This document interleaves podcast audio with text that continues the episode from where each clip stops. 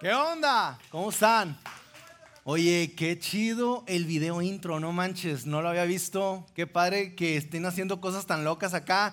Bueno, si no me conocen, mi nombre es Alex Fernández. Este, junto con mi esposa, nosotros estamos liderando los ambientes de jóvenes de acá de Vidaín. Y hoy tengo el privilegio y el placer de poderte compartir esta parte de la serie de eh, contexto, que habla acerca del contexto.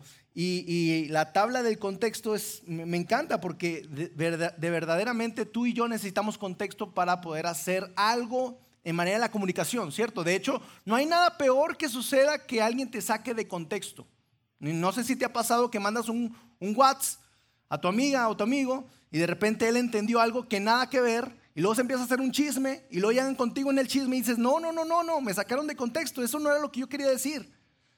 Eh, o, sonó como un teléfono descompuesto y, nada que ver, yo no quería decir eso, pero, pero entendiste algo que yo no quería comunicar. ¿Y qué fue lo que sucedió? Que básicamente te faltó contexto. No hubo contexto en la comunicación. Entonces, creo que el que tú y yo estemos hablando acerca de contexto es algo sumamente importante. Porque sin contexto no vamos a poder entender realmente cuál es el mensaje de lo que se quiere comunicar. Así es que hablando de contexto, no hay mejor, no hay, no hay un libro que ocupe más contexto que el libro de la Biblia. Y les voy a pasar a cada uno de ustedes una Biblia física. Tal vez algunos de ustedes ni siquiera han agarrado una Biblia de manera física, ¿verdad? Así es que les voy a pasar una Biblia. No es regalo, tranquila, ¿verdad? Todavía no es Navidad, ¿sí? Es simplemente para que la tomen, la agarren, digan, órale, no manches, jamás había tenido una Biblia, nunca la había agarrado. Este, y esto cómo se come, cómo se lee, no manches, está muy grande, está muy gruesa. ¿Qué hay que hacer con esto? Y, y la Biblia tiene muchas, muchas formas de poder sacarse de contexto. La Biblia, de hecho, muchas veces se ha sacado de contexto. Y cuando sacamos de contexto a la Biblia, básicamente estamos interpretando un mensaje de manera errónea. Porque no estás, no estás tú, sabes, no estás tomando el contexto completo, la historia completa. De hecho, te voy a poner ahí una imagen, una imagen de, de un perro agarrando un bebé. Dios mío, qué mal está eso. Es un, perro tomando un bebé, se lo está robando, lo estará. Hace, ¿qué, va a hacer con ese bebé? Y, y, eso está mal. Si tú ves esa imagen, dices, wow, eso está mal, eso no, no, no, no debería de ser. Pero si te pongo el contexto completo de esa imagen, dirías, ah, ya, ya, ya, ya. Es que lo va a salvar del fuego. Contexto completo. Así es que si tú te enfocas únicamente en una parte de una historia, de un versículo, de, de una imagen, el contexto te hace falta para poder entender verdaderamente de qué se trata esto. Así es con la Biblia tú y yo no podemos sacar de contexto ciertas cosas que hay acá, porque necesitamos verdaderamente entender el contexto total, completo, de qué es lo que quiere decir la Biblia. Y yo sé que la Biblia es un libro que a veces puede causar temor, pero más temor me da que nosotros saquemos de contexto las palabras de Dios. De hecho, ¿no, no te da coraje cuando de repente alguien saca de contexto tus palabras? Cuando dices, mamá, yo no quería decir eso, mi hermana está diciendo algo totalmente diferente a lo que yo quería decir. Nada que ver con eso. Te molesta cuando alguien saca de contexto tus palabras. Así es que nosotros necesitamos contexto. Imagínate que tú, una foto mental, hazte una foto mental de yo agarrando a mi hijo y mi hijo llore y llore y llore y yo llevándomelo. Tal vez tú ves ese cuadro y dices, órale, qué mal padre es Alex. Pero después abres el cuadro completo, contexto, lo estoy llevando a que le vayan a poner unas vacunas. Dices, ah, por eso llora el niño, ahora entiendo. El mismo ejemplo, agarro a mi niña y tú ves esa imagen, tú ves yo agarrando a mi niña, mi niña llorando, tirada, haciendo el drama, y tal vez tú ves ese cuadro y dices, Alex es un padre malo, malo. Pero después ves el cuadro completo y resulta que vamos al dentista. Y mi niña no quiere ir al dentista, pero tengo que llevarla al dentista. Necesitamos contexto. Para poder entender un mensaje, tú y yo necesitamos contexto. Así es que, así como la imagen del perro con el niño, yo sé que en muchas ocasiones esto ha salido de contexto. Has leído, has visto en un TikTok, has visto en una publicación algo acerca de esto sacado de contexto. Así es que has visto una, una, verdad a medias y una verdad a medias es una mentira, ¿cierto? Ni siquiera se puede contar como verdad porque, porque no está el contexto completo. Así es que en este tipo de, en esta serie me encanta porque tú y yo vamos a aprender de qué trata la Biblia, cómo, cómo es que podemos arrancar a leer este libro que en muchas de las ocasiones, mira, la verdad es que suele ser eh, intimidante. Nos intimida tal vez tener la Biblia en nuestras manos y decir, órale, ¿cómo, ¿dónde empiezo a leer esto? ¿Por dónde empiezo? Y si te das cuenta, la Biblia eh, es un libro, es un libro fascinante porque es un compendio de libros, para empezar. No es, no es solamente un libro, ahorita lo vemos como un libro, pero realmente es un compendio de libros, es decir, que son varios libros que están eh, de manera ordenada, cronológicamente, para poder entender una historia. También son escritos diferentes, en diferentes tiempos, en diferentes circunstancias, por diferentes personas. Así es que son escritos que también tienen diferentes técnicas literarias. Hay un escrito poético, están las famosas parábolas. Si te fijas, son escritos que tú y yo tendríamos que tener el tiempo para poder verdaderamente ver el contexto de esto. Hay libros históricos acá, hay libros proféticos. Y tú y yo necesitamos como darnos el tiempo, ¿verdad? Sin temor, sin miedo, simplemente abrir las páginas y decir, ok, ¿de qué se trata este libro? ¿De qué se trata esto?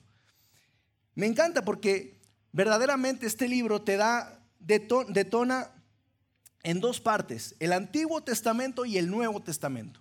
El Antiguo Testamento, pues básicamente es todo esto de acá, es, una, una parte muy gruesa del libro, el Antiguo Testamento, y es ahí donde pues hemos visto la creación, el relato de la creación.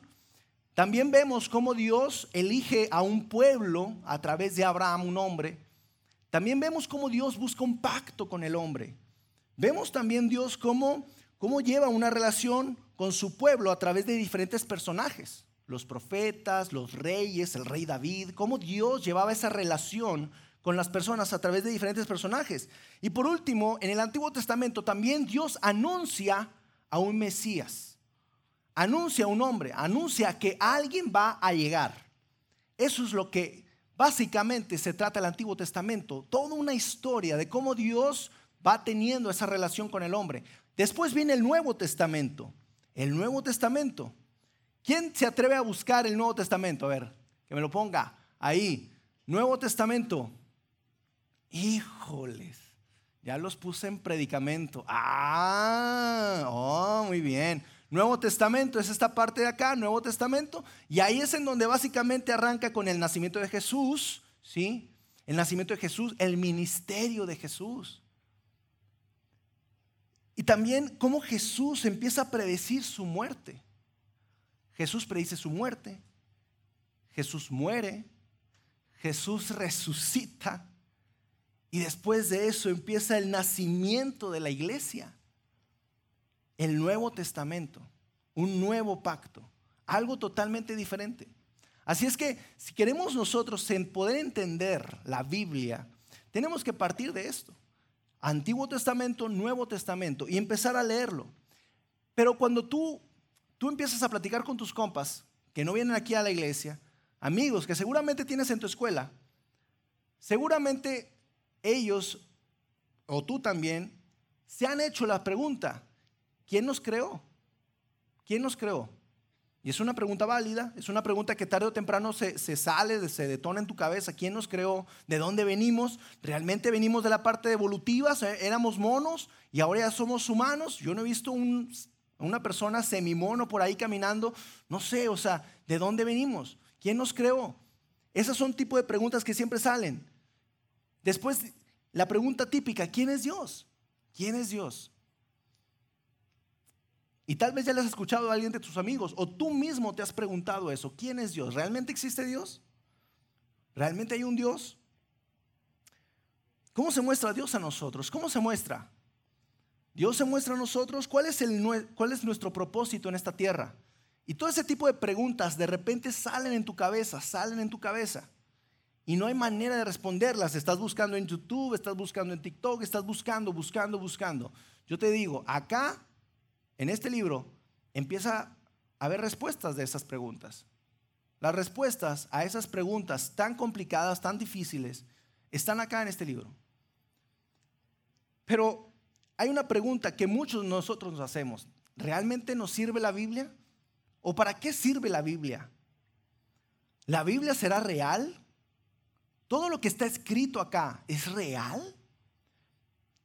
Las personas que escribieron la Biblia son personas de hechos reales, o sea, verdaderamente ellos escribieron algo que, que ellos lo vieron y que empezaron a escribirlo.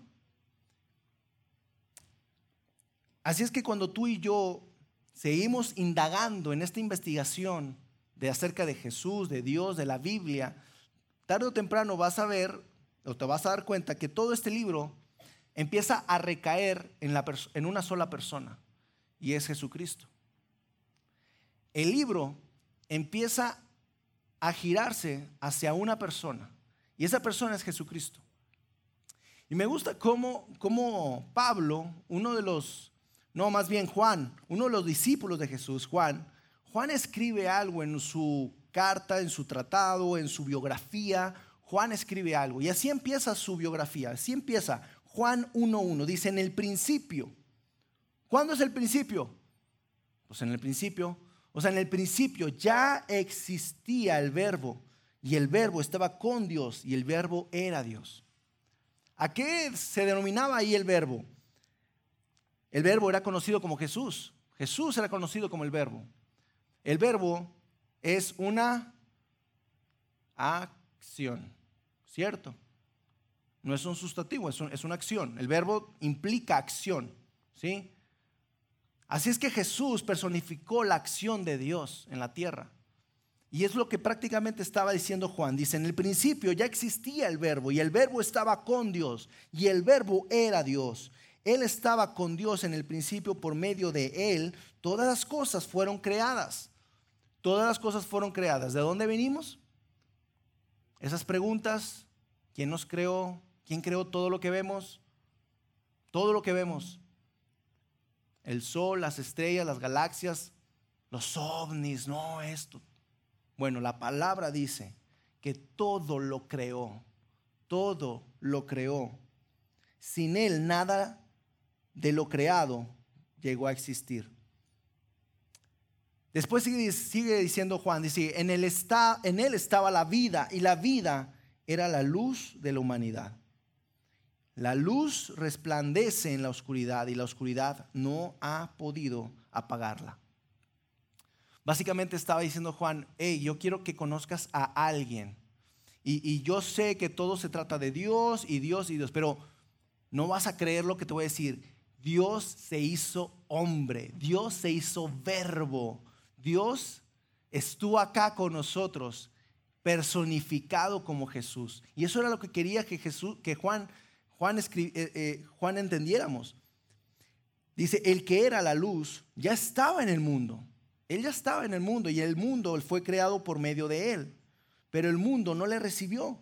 Mucha gente no le recibe a Jesús. Vino a lo que vino a los que era suyo, pero los suyos no le recibieron. Dice más a cuantos lo recibieron, y esto es bien importante, más a cuantos lo recibieron, a los que creen en su nombre, les dio el derecho de ser hijos de Dios. Y ahí se resuelve otra pregunta existencial. ¿Quién soy? ¿Quién soy? ¿Quién soy realmente?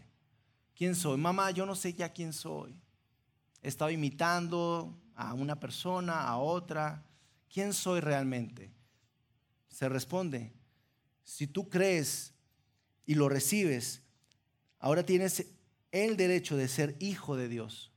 Sigue diciendo, Dios que muchas veces y de varias de maneras habló a nuestros antepasados. Y esto lo escribió el escritor de Hebreos. Dice que de muchas maneras y de muchas veces Él ha tratado de comunicarse con nosotros. Dice que de por muchos medios. Y según los antepasados hemos conocido a los profetas, los famosos profetas. Ellos hablaban a través, más bien Dios hablaba a través de ellos al pueblo. Así es que Dios utilizaba los medios diferentes para poderse comunicar con nosotros. En estos días finales nos ha hablado por medio de su Hijo. Dice el escritor de los Hebreos, dice, en estos días finales nos ha hablado por medio de su Hijo. A este lo designó heredero de todo y por medio de él hizo el universo. Así es que no sé si te parezca igual de fascinante que a mí, pero estamos hablando del Dios creador de todo el universo que se personificó en alguien llamado Jesucristo y que esa persona estuvo acá caminando como nosotros y que en un momento dado predijo su muerte, resulta que cumple esa predicción, muere, pero también predijo su resurrección y resulta que cumple eso. Y si hay una persona que hace eso hoy en día, yo lo sigo. Si hay una persona que llega conmigo y me dice, sabes Alex, yo el día de mañana voy a morir, voy a morir, pero no te preocupes, pasado mañana resucito. Yo lo sigo. Digo, órale, no manches, pero quiero verlo. ¿Cierto? Quiero verlo. La cosa es que acá había testigos oculares de eso. Testigos oculares que dijeron ver a Jesús muerto en la cruz. Y después dijeron ver a Jesús vivo caminando como si nada. Eso para mí es impactante. No sé si para ti también. Pero para mí eso rompe cualquier religión que se pueda promulgar ahorita. Y que las energías, y que los chakras, y que esto, y que el otro. Pues no sé, yo solo sé que hubo un hombre que predijo su muerte y efectivamente cumplió eso, murió. ¿Por qué? Porque están los escritos. Está la evidencia. Hay demasiada evidencia, hay un peso de evidencia muy fuerte como para nosotros no creer que Jesús resucitó.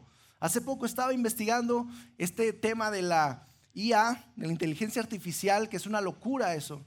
Y yo me atreví a preguntarle a la inteligencia artificial, ¿hay suficientes argumentos para poder creer que Jesucristo resucitó de los muertos? Esa fue la pregunta que yo le hice a la inteligencia artificial. ¿Qué crees que me respondió? Nunca le he hecho esa pregunta. Me respondió, efectivamente hay muchas evidencias que marcan que Jesús resucitó de los muertos, según la creencia y según los testigos. Eso para mí fue, dije, órale, wow. Porque nosotros estamos con una visión corta, nos falta tal vez contexto, pero si fuéramos para Roma y viéramos toda la historia de la primera iglesia primitiva, de cómo se inició todo eso, tal vez diríamos, wow, no manches, y yo tenía tantas dudas. Y yo no creía porque tenía tantas dudas, pero ahora que estoy acá, digo, en serio, esto es real, esto es real. Sigue diciendo el, escritor de los Hebreos, dijo, el Hijo refleja el brillo de la gloria de Dios y fíjate lo que dice, dice, y es la fiel representación de lo que Él es. Él sostiene todas las cosas con su palabra poderosa. ¿Quién es la fiel representación? El Hijo. Así es que si, si tú me dijeras, Alex, está bien esto, esto de, de Jesús y todo, pero yo traigo temas todavía con Dios. ¿Quién es Dios? Dios, Dios. Yo te diría, está el Hijo. Voltea a ver al Hijo. ¿Quieres conocer más de Dios? Voltea a ver al Hijo. Aquí está, es la fiel representación de lo que Él es. Y si tú y yo creemos conocer a Dios, entonces creemos conocer a Jesús. Pero la verdad es que no hay otra manera de conocer a Jesús más que leyendo esto. Sino de dónde? ¿De dónde vamos a sacar información de Jesús? Aquí está todo. Los cuatro biógrafos que se encargaron de documentar su historia, aquí están. Marcos, Lucas, Juan, Mateo, aquí están. Después la historia de la iglesia primitiva, Pablo, sus viajes, acá están. Acá están. ¿De dónde surgió la iglesia romana? ¿De dónde surgió la iglesia católica? todo, todo, todo eso tiene sentido, todo se va conectando. Es, es una carga de evidencia muy fuerte para que alguien llegue y me diga, yo no creo, yo no creo, yo soy agnóstico, yo no creo. Compadre, te falta leer. Compadre, te falta investigar. O es flojera de no querer investigar, o es simplemente una postura muy cómoda de decir yo no creo en Dios, o, o tal vez sí o tal vez no, pero no sé. Es una postura muy cómoda. Pero yo me cansé de esa postura en un tiempo atrás y dije, ¿sabes qué? Voy a llegar al fondo de esto. Y había mucha evidencia, mucha evidencia. Ahora, para conocer a Dios, y yo aquí tengo una cafetera, no sé si te has dado cuenta, ¿verdad? Pero para conocer a Dios, yo la verdad digo, conocer a Dios es como conocer un buen café. Yo no sé, ¿a quién les gusta el café acá? ¿Nadie? ¿De verdad? Sí, ah, claro. Cafeceros, muy bien. Conocer a Dios es como conocer un buen café. ¿Sí? Y, de dónde o de qué regiones son los mejores cafés del mundo? ¿Alguien que pueda decirme? Colombia, café colombiano, muy reconocido. Chiapas, sí, sí, muy buen café el de Chiapas. ¿Qué otra localidad hay café?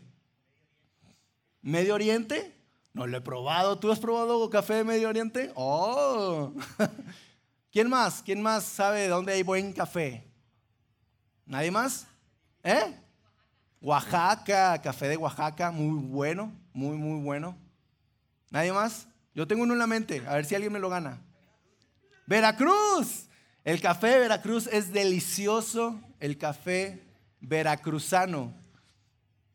El café de Veracruz. Así es que Vamos a imaginarnos que conocer a Dios es como conocer un buen café.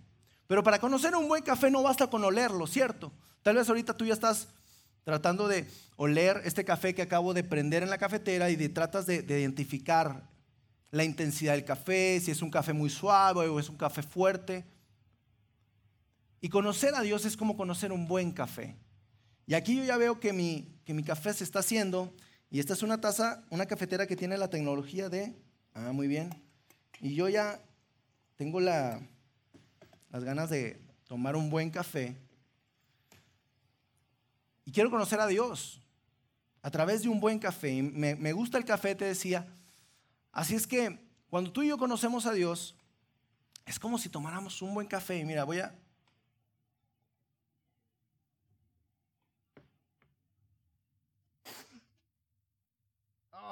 Ah, ah, guácala. Qué rollo. No, no, no, no, esto no. Esto no era un buen café. Ah, ah, ya. No sé si alguien ha preparado café, pero no se te olvide ponerle el filtro. El filtro es necesario para poder tomar un buen café. Amigos, a manera de ejemplo, este filtro representa a Jesús. Representa a Jesús. Si tú quieres conocer a Dios sin filtro, si tú quieres conocer a Dios sin Jesús, vas a tomar un café terrible, amargo. Guácala. Pero si tú quieres conocer a Dios, necesitas verdaderamente colocar a Jesús como el filtro. Jesús nos va a ayudar a poder conocer mejor a Dios a través de Él. No solo, porque imagínate si sacáramos a, Jesús de la ecuación, nos quedaría un Dios ah, como ese café. Pero necesitamos poner a Jesús como el filtro de lo que tú y yo conocemos de Dios. Van a llegar amigos contigo, van a llegar maestros contigo, hablándote de un Dios, hablándote de su Dios, hablándote del Dios de la energía, hablándote del Dios de los chakras, hablándote del Dios de las posiciones, no sé, de muchos dioses. Bueno, esa información, filtrala con Jesús. Y si no se parece a Jesús, eso que te están platicando, entonces no es Dios. No es Dios. Aquí dice, que Él es la fiel representación de Dios en la tierra. Si alguien llega y te presenta un Dios diferente a Jesús, no es Dios. Es algo diferente, pero no es Dios. ¿Sale? Así es que Te voy a dejar con tres preguntas ya nada más para terminar. ¿Qué me enseña esto sobre Dios? Todo lo que platicamos acerca de la Biblia, de la información, ¿qué me enseña esto de Dios? ¿Realmente me enseña algo? ¿Qué me enseña esto sobre mí mismo? Porque hay muchas cosas acá que hablan acerca de ti, ya no de mí, ni habla acerca de ti de mí. Esto. ¿Qué me enseña esto acerca de cómo debo vivir y tratar a los demás? Tu mamá, tu papá, tus hermanos, tus amigos, tu novia, tu novio. ¿De qué se trata? Acá viene también, acá viene. Pero necesitas leerlo. Necesitas leerlo. Mínimo escucharlo. Mínimo baja la aplicación, pues. Pero tienes que leerlo. Tienes que estar acá. Porque si no, no le vas a poner un filtro a tu conocimiento de Dios. ¿Sale?